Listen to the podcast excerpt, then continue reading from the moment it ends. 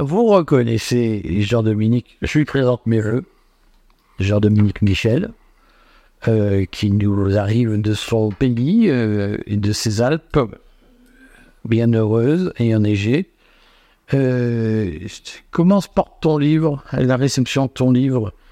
J'ai vu que tu étais attaqué par euh, les, fact-checkers parce qu'ils se demandent comment tu peux être en tête des ventes euh, au moins des essais sur le Covid. Euh, alors que tu es. comment il t'a appelé Jean de, Jean-Michel Dominique? Oui, oui, vous avez, vous avez, Ça, c'est Tristan Modeste France. Bon, il a aussi trois, un, trois, trois blogs dans son patronyme, donc il a un peu de la peine à les mettre dans le bon ordre. Mais non, euh, je, crois que ce qui les a perturbés, c'est que mon livre a été assez rapidement en rupture de stock, mais malgré ça, il était bien placé dans les ventes, donc je crois que ça les a un petit peu intrigués. Et bien écoute, la réception est bonne et j'en suis heureux parce que ma crainte c'était que les gens finalement en aient marre d'entendre parler du Covid, disent voilà c'est derrière nous, on a compris qu'on s'était fait avoir. De toute manière, il n'y aura ni mea culpa ni poursuite judiciaire. Et pour moi c'était très important de réaliser cet inventaire circonstancié de ce qui s'est passé et vraiment je crois que j'aborde toutes les facettes dans mon livre parce que je trouve qu'il est important de ne rien laisser passer. Et même si ça ne débouche pas sur des conséquences immédiates, il faut malgré tout ne pas accepter de passer ça par perte et profit ou de dire voilà, c'est derrière. Pourquoi? Parce que à chaque inconduite massive, et là on est même dans du crime d'État, euh, qu'on laisse passer, ça ouvre la porte à un crime encore plus grand. Et c'est cette fuite en avant dans l'inconduite ou les conduites criminelles de nos gouvernants qui, moi, m'inquiète. Et donc, si moi aussi j'ai envie de passer à autre chose que le Covid, je trouvais malgré tout important de faire ce retour sur l'entier de l'histoire et de ce qu'elle a révélé de la décadence et de la pollution de la responsabilité gouvernementale, de la gestion de la chose publique, mais aussi de la docilité, de la passivité de la population qui finalement s'est laissée faire d'une manière qui aurait été inenvisageable il y a encore 10 ou 20 ans. Alors, elle s'est laissée faire sur quoi? Puisqu'au fond, la leçon qu'on peut tirer du Covid, c'est ça, c'est le, les trois lignes de, force politique qu'on retire de cette crise, c'est quoi? Hmm. Alors d'abord, c'est vraiment un effondrement de l'éthique, mais pas l'éthique au sens moraliste du terme, l'éthique au sens qui fonde une juste délimitation du territoire dans la vie sociale. Je prends un exemple. Tu sais, moi, j'ai fait toute ma carrière en santé publique, et il y avait un enjeu éthique extrêmement important qui s'était posé à l'époque autour du sida.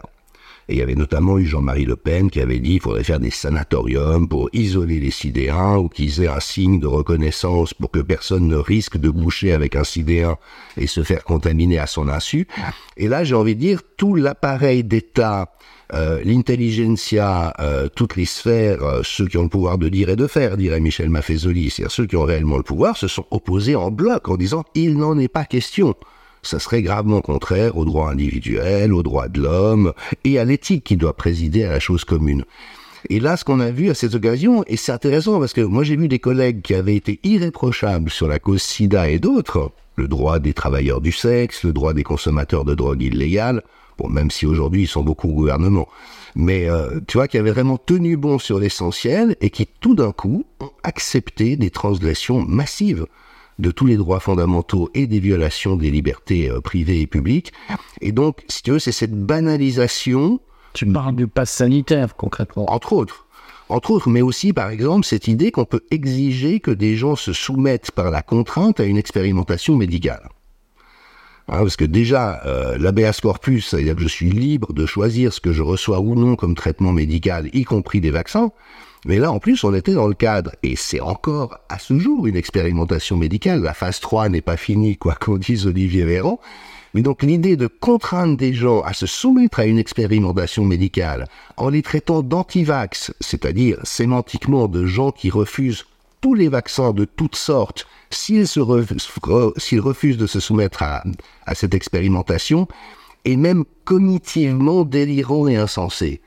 Et si ça a pu être banalisé, c'est parce qu'effectivement, dans une situation complexe, euh, générant beaucoup de craintes, on a brandi des blocs de sens fallacieux, mais qui ont donné aux gens l'illusion de pouvoir comprendre la situation qui au fond n'était pas compliquée, c'est ce qu'on a appelé la doxa du Covid, mais qui était un espèce de grand sophisme, tout est faux et illogique dans ce raisonnement. Par contre, c'est un espèce de toboggan dans lequel la plupart des gens ont été captifs, et tu le sais comme moi, plus encore les gens plus éduqués intellectuellement. C'est ceux qui ont le plus marché dans la combine en n'ayant aucune conscience d'avoir été manipulés. comment, comment ça s'explique, ce, renversement, euh, où à l'époque, être éduqué, c'était être rationnel, avoir un esprit critique? on se souvient, on dit, quand on était petit, la Pravda, il y avait le bloc soviétique, ça a aidé, mais tout le monde ah, ça c'est digne de la Pravda. Et aujourd'hui, une, élite intellectuelle, on va dire ça comme ça, diplômée, a dit la seule vérité, c'est la Pravda, ce qui est actuellement et juste en russe. Mais euh, comment on a retourné ces valeurs? Alors, à mon sens, c'est la confluence de deux euh, grandes structures anthropologiques. Euh, la première, alors ça fera plaisir à personne et ça sera très politiquement correct de le dire, mais c'est que l'être humain est naturellement raciste. Le racisme est au fondement de la nature humaine. Qu'est-ce que j'entends par là C'est que, et on le voit par exemple dans les systèmes de langage hein, des peuples premiers, les mots utilisés dans la quasi-totalité de ces systèmes pour se désigner soi-même, c'est l'être humain. Nous sommes des humains. Puis les autres tribus un peu plus loin, elles sont un peu moins humaines. Hein, c'est les Grecs et les barbares, c'est euh, les gentils et les, Juifs, etc. Donc j'ai envie de dire, cette délimitation du monde est naturelle, et puis, dans une société civilisée, ça pose pas de problème parce que la plupart des gens ont cette capacité de comprendre qu'il y a un ethnocentrisme et qu'au fond, c'est pas vrai et que tous les êtres humains sont des humains. Mais il y a toujours ces étiquettes de disqualification et de discrimination de l'autre qui ont toujours existé. Euh, donc les mécréants, euh, les anticléricaux, les francs-maçons, euh, à l'époque du macartisme, les communistes, puis plus tard les fascistes, les réactionnaires, les racistes. Aujourd'hui, à extrême droite, ça veut plus rien dire. Moi qui suis un anarchiste historique, je me considère vraiment un anarchiste dans toute ma fibre, c'est-à-dire que je me méfie toujours quand les structures d'autorité et de pouvoir se substituent à la conscience. Un anarchiste, c'est pas quelqu'un qui veut le désordre ou qu'on s'entretue. C'est quelqu'un qui dit si on met de la conscience, en général, on arrive à, s'harmoniser sans qu'il y ait besoin de structure de pouvoir. Aujourd'hui, je me fais traiter d'extrême droite. Moi, dont les grands-parents ont protégé les juifs pendant la guerre, je me fais traiter d'être un antisémite. Enfin, c'est juste abracadabrantesque comme ces étiquettes sont brandies évidemment dans une grande dose d'absurdité. Par contre, on voit bien comment on reprend des vieilles modalités d'antagonisme social et de disqualification de l'autre. Alors ça, effectivement, c'est revenu, ça avait été tranquille pendant un certain temps, où dès lors qu'on était démocrate, quoi que cela veuille dire, on avait voix au chapitre. Puis l'autre élément, c'est effectivement ce régime, ce, registre et, ce régime, j'ai collidé les deux mots, de la terreur. C'est-à-dire que ce qu'a été la crise Covid, ça a été du terrorisme d'État. Le terrorisme, c'est quoi? C'est terroriser la population pour obtenir un certain nombre de choses. Et en faisant croire qu'un virus qui était en réalité inoffensif pour toute personne de moins de 80 ans en bonne santé, comme étant une menace mortelle pour chacun d'entre nous, et en privant de la possibilité de se faire soigner, en créant des dommages, en empêchant que les médecins soignent les gens et donc en assurant qu'il y aurait des gens qui arriveraient trop tard à l'hôpital et qui vivraient des situations dramatiques, qu'on pouvait monter en épingle en disant regardez à quel point c'est dangereux, eh bien finalement on a mis l'ensemble de la population sous stress et avec Hein, cette valeur anthropologique terrible, je risque de mourir demain parce que je croise un anti-vax ou quelqu'un qui porte pas un masque ou quelqu'un qui ne s'est pas soumis à l'injonction de l'État. Et donc voilà, c'est les deux effets, tu vois, l'effet grégaire généré par la terreur, et on sait que une population en état de grande insécurité a tendance naturellement, c'est très bien étudié en psychologie sociale, à requérir un leadership autoritaire. Et donc voilà, pour moi, tout ça a été très orchestré, étant donné qu'on savait dès le mois de février 2020 que le Covid-19 était une épidémie normale. Il y a une question, on a un peu effleuré avant l'interview, donc je fais je révèle des secrets de fabrication, mais je, pense que c'est un sujet essentiel que tu abordes. C'est comment se fait-il que l'élite, que j'appelle la caste, la caste au pouvoir, à, un moment donné, a accepté que le président de la République en France déclare dans la presse Je veux emmerder les non-vaccinés. Oui. C'est-à-dire qu'à un moment donné, il s'est dit Je ne suis plus le chef de l'État, je suis le chef d'une faction. Mm. Et je, je, suis pour que la loi serve à l'oppression d'une partie de la population. Comment on, en arrive là? Alors justement, ça c'est vraiment l'objet de ma plus vive préoccupation. C'est vraiment le, seul euh, euh, chapeau que je puisse trouver à ça, c'est la banalisation du mal. Et effectivement, je vois qu'à travers la succession de crises, alors une succession qui est organisée sur le plan narratif. Après, ça ne veut pas dire que tous les éléments soient forcément trafiqués. Est-ce que l'attaque du 7 octobre en Israël était une attaque sous faux drapeau il y a beaucoup d'indices qui laissent penser que le gouvernement israélien a laissé faire, alors qu'il aurait pu, euh, en étant vigilant, alors est-ce que ça a été de manière délibérée ou non, pour l'instant ça reste un point d'interrogation, mais toujours est-il que ces événements, qu'ils soient fortuits ou qu'ils soient produits, sont après métabolisés dans les systèmes langagiers collectifs, c'est-à-dire médiatico-politiques, pour avoir un effet particulier sur la population et dans ce brouillage extraordinaire entre le documentaire et la fiction. Le plus bel exemple, c'est Xavier Moreau qui me rappelait ça hier, je l'ai croisé euh, dans, dans, un média, il sortait d'un plateau, c'est en Ukraine, où il y a une série télévisée pendant deux ans où Zelensky devenait président de l'Ukraine. Et donc, les, Ukrainiens ont biberonné pendant deux ans une fiction jusqu'au moment où les élections ont eu lieu. Et tu vois, c'est vraiment comme si le caractère de fiction sort de l'écran et arrive dans la réalité. Comme si on avait hypnotisé les gens. Oui.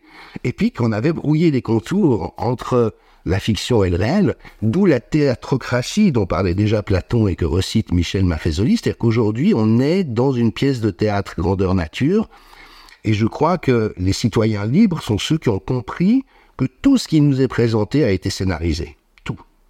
Alors après, il y a des gens comme Barbier avec son écharpe rouge. Pourquoi est-ce qu'il a toujours une écharpe rouge?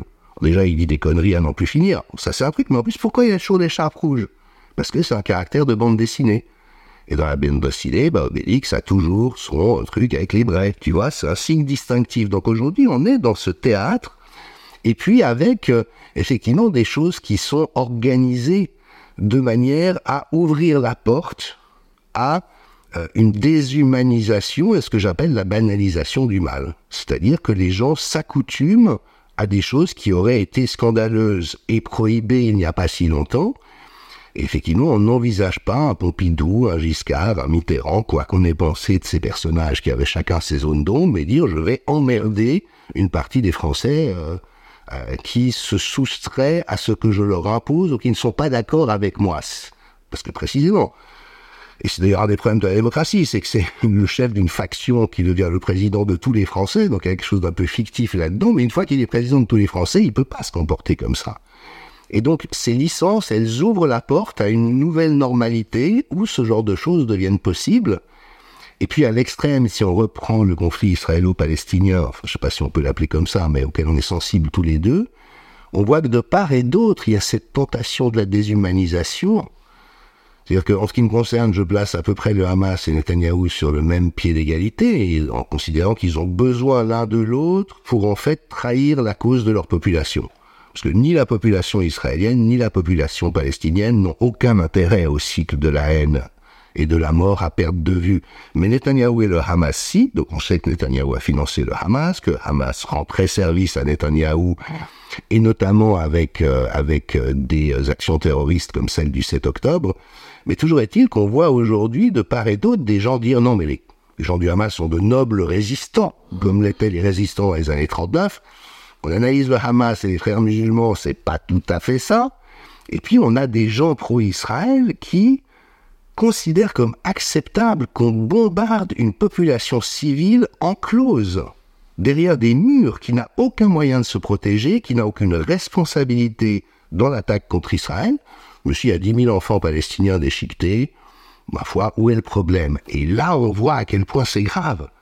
C'est-à-dire que ces repères d'humanité fondamentaux ont été dynamités chez un ensemble de nos concitoyens, mais d'une manière qui est tout à fait nouvelle, et qui ouvre la porte à toutes les dérives. Parce qu'une fois qu'on s'est habitué, acclimaté intellectuellement et cognitivement à ça en le considérant comme acceptable, ça veut dire qu'il n'y a plus de limite.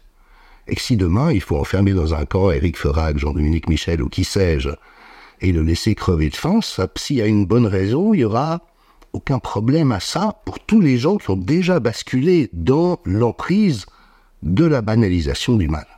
J'en profite pour euh, les auditeurs pour rappeler que à l'époque du pass sanitaire, l'association que j'avais un peu initiée, qui s'appelait Rester Libre, avait porté plainte contre le président de la Fédération des médecins radiologues de France qui, dans une boucle organisée par Frédéric Bizarre, sur, euh, qui, qui prétend réformer l'hôpital public, ce médecin, avec quelques autres, avait appelé à affamer les non-vax et on avait attaqué en, incitation euh, à la haine. Malheureusement, la justice a, refusé de s'emparer de, de ce dossier, mais en tout cas, hmm. effectivement, ces propos ont été tenus. Et mais justement, euh, Jean-Dominique, tu dis une partie de la population considère comme acceptable hmm. le fait de bombarder une population civile prisonnière, mais elle le considère comme acceptable ou est-ce que certains le considèrent comme souhaitable?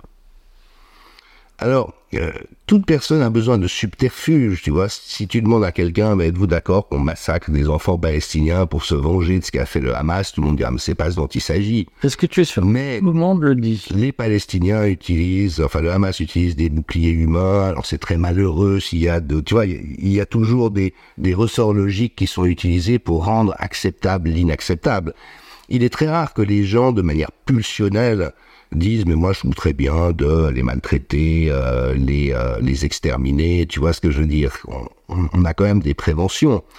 Après, je trouve qu'il faut toujours distinguer dans les dérives totalitaires, et effectivement, c'est un temps, alors c'est pas très aimable, mais je crois qu'il faut le dire, parce que c'est vrai, où les médiocres et les tordus s'en donnent à cœur joie. Parce qu'au fond, eux, ils sont animés par la jubilation de faire souffrir les autres de les rabaisser et les humilier, souvent pour se venger d'éléments de leur histoire personnelle, et en temps normal, ils peuvent pas. Ou alors il faut qu'ils le fassent discrètement en manipulant très habilement. Et puis tout d'un coup, il y a un moment historique qui se produit, ils ont pleine licence de maltraiter et de, de, de, couvrir les autres de flots d'injures. Et on a bien vu sur les réseaux sociaux euh, des médecins, des pharmaciens s'en donner à cœur joie dans la délation. Il y a un pharmacien suisse qui signalait à l'ordre des médecins en France tous les médecins qui, sur les réseaux sociaux, parlaient des traitements précoces ou mettaient en garde contre les effets indésirables des injections expérimentales. Donc ce pharmacien d'une officine du fin fond du canton du Jura, tu vois, faisait de la délation et ils s'en donnaient à cœur joie en traitant Raoult euh, de, de, noms que je ne répercuterai pas, tellement ils sont injurieux. Et donc, ce petit minable de fond de province, tout d'un coup, tu vois, le bar est ouvert. Donc ça, c'est un phénomène. Et puis après, il y a aussi tous les gens qui participent à ce que nous évoquons ici, mais alors pas mus par une pulsion euh, délibérée, mais par conformisme. Et là, il y a cette déshumanisation euh, qui est en cours. Et tu sais d'ailleurs, Desmond Tutu, qui évidemment s'était beaucoup intéressé à ce qui se passait dans les territoires occupés euh, sur la base de l'expérience de l'apartheid, lui avait eu cette très belle parole, mais que je fais aussi mienne, il avait dit, c'est en fait encore plus pour le peuple israélien que je me fais du souci. Parce que les Palestiniens y résisteront d'une manière ou d'une autre. Mais Israël est en train de perdre son âme en déshumanisant les Palestiniens à ce point. Et je trouvais très beau, tu vois, que cet homme de foi, sans rien euh, nier ou minimiser de la dérive en cours d'Israël, parce que ça fait quand même depuis que Rabin a été assassiné, au moins que la dérive qui conduit à aujourd'hui est en cours, mais au fond était encore habité par une compassion pour la population israélienne, parce qu'une population qui euh, devient aliénée à ses ressorts d'humanité est une population qui est en voie de destruction de son identité propre. Et voilà, donc après, il y a malheureusement tout ce suivisme, tout ce conformisme, et là on est dans les systèmes de groupe, dans les systèmes de masse, et juste alors pour rapercher avec la réponse à la question précédente, quand tu as fait croire à une foule qu'elle est en danger de mort, et que c'est toi qui lui fais croire ça, donc c'est toi qui la mets en danger avec des, hein, une manipulation, mais le ressort suivant, c'est de faire un détournement d'attention, c'est qu'on a fait croire qu'un virus relativement anodin les mettait en danger de mort, ce qui était une manipulation, et puis après, c'était qui qui étaient les alliés du danger, c'était les anti-vax, les anti-masques, les pro-Aoult, euh, ceux qui prétendaient qu'il y avait des traitements précoces. Donc là, tu associes des groupes sociaux au danger, et là, la licence est donnée de s'en prendre et potentiellement d'exterminer ce groupe-là. Et effectivement, tu l'as dit, sur les plateaux télévisés, on a entendu ces paroles. Laissons-les mourir de faim, ne les soignons pas s'ils vont à l'hôpital, allons les chercher chez eux et mettons-les dans des camps. Et l'ARCOM n'a pas réagi. Donc tu vois, les structures étatiques qui sont censées veiller à ce qu'on ne profère pas des monstruosités pareilles ont totalement laissé passer.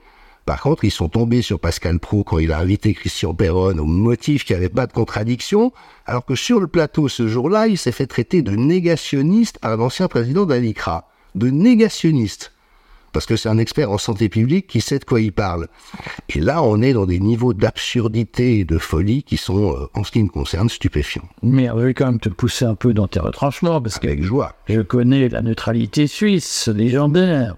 Euh, mais lorsque un Pascal Pro, qui euh, est salarié d'un groupe, euh, le groupe Bolloré, a un, un certain nombre de choix d'invités euh, lorsqu'il oriente le débat, puisque on- évidemment le métier c'est d'orienter le débat, euh, il est payé euh, avec une visée intentionnelle, comme disaient certains. Euh, tu nous as parlé du suivisme, du conformisme, des pi- tu ne nous parles pas de la locomotive. Est-ce qu'il y a des gens qui sont payés pour orienter l'opinion et le conformisme de la population? D'accord. É- écoute, je te sais très, très avisé de ces réalités-là, donc je ne t'apprendrai rien. Mais là encore, la, la réalité est tellement grosse que la plupart des gens ne peuvent même pas l'envisager. Mais ce qu'on sait depuis 40 ans, c'est que l'entier des médias en Occident est infiltré et piloté par l'État profond américain et la CIA en particulier. C'est-à-dire que toutes les rédactions des masses médias aujourd'hui en Occident sont des agents de ces agences américaines, et il y en a de multiples preuves, hein, euh, notamment un, un- un fameux journaliste allemand, Udo Wolfkotte, qui travaillait à la, à la Frankfurter Allgemeine Zeitung, si je me souviens bien, qui a dit, voilà, moi je recevais des papiers de l'OTAN ou de la CIA, j'étais censé mettre ma signature et publier ça comme éditorial. Et aujourd'hui, c'est qu'un ancien directeur de la CIA qui l'avait dit, aucun média en Occident ne nous échappe. Donc, après, évidemment, on sait aussi que il y a des ressorts de, d'environnement professionnel qui fait que si on disait ça de but en blanc à n'importe quel journaliste de n'importe quelle rédaction, il réagirait probablement en s'indignant, en disant, mais c'est pas vrai, je reçois pas des ordres de mon rédacteur en chef. Mais malgré tout, c'est tenu par le système. Et puis l'autre élément, c'est un élément de, là encore, de conformisme et de mimétisme. C'est qu'il y a une euh, compréhension inconsciente de ce qui est acceptable et de ce qui ne l'est pas, de ce qui est souhaitable ou de ce qui ne l'est pas. Alors, Pascal Pro, moi, je n'ai rien contre lui personnellement, je ne le connais pas. Il a quand même invité des gens que d'autres médias n'invitaient pas, donc laissons-lui cela. Mais ce qui me frappe, Ne pas spécialement. mais ce qui me frappe, c'est la manière qu'il a de souligner en permanence sa réaction à ce que dit l'autre. Donc si tout d'un coup quelqu'un évoque quoi que ce soit, tout de suite il va signifier il y a là quelque chose qui me dérange et donc quel est le message subliminal qui est censé vous déranger aussi. Il intervient en disant vous ne pouvez pas dire ça. Je sais pas qui avait dit que Macron était inabouti? Ce qui est quand même pas un jugement euh, totalement scandaleux ou inenvisageable. Ah, vous ne pouvez pas dire ça. Vous ne pouvez pas dire que Macron est inabouti.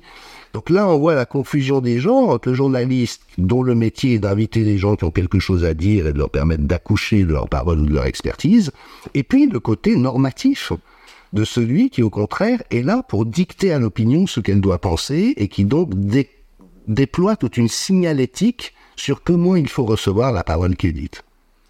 Euh, je, je fais un petit délit d'initié. Tu prépares un, un autre livre Mhm. sur le Covid. Est-ce que tu peux nous en parler et nous dire si ce qu'on vient d'évoquer euh, aura sa place en tout ou partie dans ce livre? Oui. Écoute, effectivement, mon intention dans un premier temps, c'était de faire ce bilan exhaustif de la crise Covid, mais aussi en montrant euh, tout ce qui avait été de l'ordre de la psychopandémie, euh, de l'ingénierie sociale, euh, des clivages, de, de l'endoctrinement, pour que les gens deviennent eux-mêmes des multiplicateurs de la contrainte et de la dérive totalitaire. Alors ça, c'est posé, il n'y a plus de doute à ce sujet aujourd'hui pour tous ceux qui ont fait l'effort de comprendre. Mais la question suivante, c'est, étant donné que tout ce qu'on a appliqué était diamétralement le contraire de tout ce qu'on savait devoir faire, comment expliquer que on ait substitué à la vraie science et aux bonnes connaissances et à la vraie expertise quelque chose qui n'est qu'une truanderie délibérée, organisée, orchestrée et à quelle fin? Et là, il y a deux motifs évidents. Le premier, c'est que c'est un hold-up sur les finances publiques, je l'avais dit dans le film Hold Up. à l'automne 2020 en disant il y a au moins 100 milliards de dollars à faire avec cette opération. Si on prétend qu'il n'y a pas de traitement précoce et que seule l'injection génique est la planche de salut, il y a au moins 100 milliards de dollars à faire. Effectivement, on est aujourd'hui en 100 et 200 milliards. Donc là, il y a un thème, si tu veux, qui est connu et qui est presque banal malheureusement dans les politiques de santé. Les politiques de santé aujourd'hui, c'est essentiellement du racket.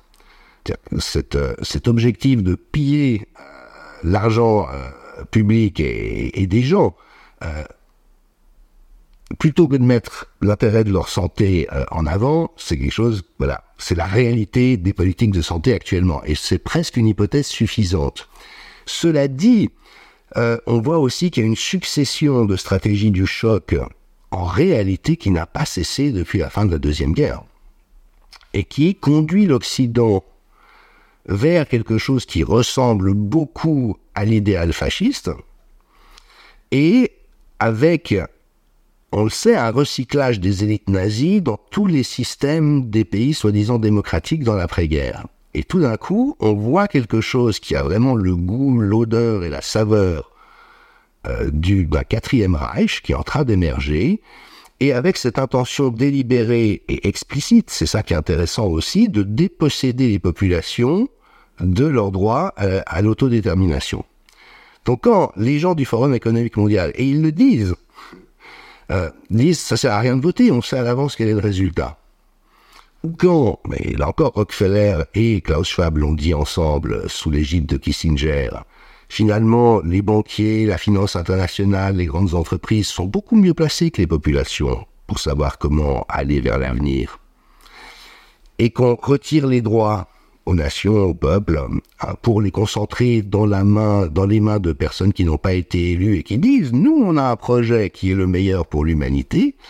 Eh bien, on voit qu'on est effectivement, euh, en tout cas c'est une hypothèse à garder à l'esprit, dans l'émergence d'une gouvernance mondiale centralisée dont un certain nombre d'hommes publics comme Sarkozy ont dit qu'on n'y échapperait pas, donc résignons-nous d'avance, euh, mais de gens qui veulent effectivement prendre un pouvoir total sur les populations et avec aujourd'hui des moyens technologiques qui n'ont jamais existé précédemment et qui font que, au fond, et là Harry a raison, ils en savent plus sur Eric Ferrag ce que Eric Ferrag connaît de lui-même.